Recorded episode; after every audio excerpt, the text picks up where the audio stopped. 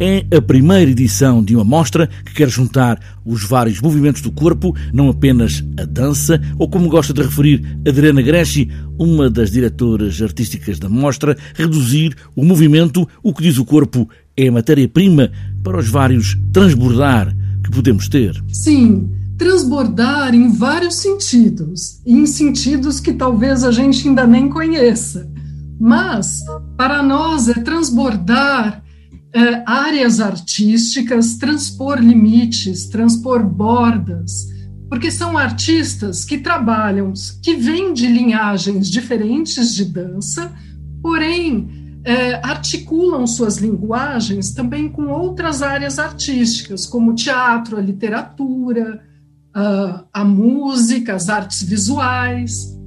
Então, transbordar nesse sentido, de não ter bordas. Olhar o corpo, como se movimenta, como pode criar arte em performance, misturando outras artes, até a literatura, palavras, música ou artes visuais. Sim, são artes do corpo, fundamentadas na experiência do corpo, porém que abrangem diversas áreas.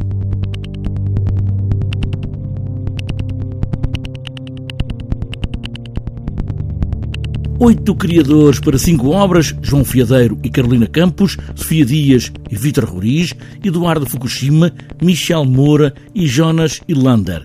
Criações para ver, assim em palco, não é o exclusivo que aqui interessa, sublinha Adriana Gresti. Nós não temos preocupação com o inédito.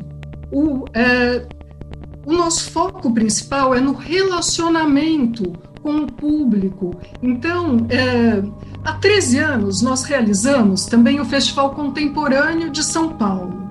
E durante esses 13 anos, apresentamos alguns artistas diversas vezes. Assim, ao longo do tempo, o público pode acompanhar o desenvolvimento do trabalho desse artista. Então, alguns artistas que nós apresentamos agora na Transborda, por exemplo, a Sofia Dias e o Vitor Roriz, nós já levamos duas vezes a São Paulo. A Michele Moura, que vem de Berlim, que é uma artista brasileira, mas que trabalha em Berlim.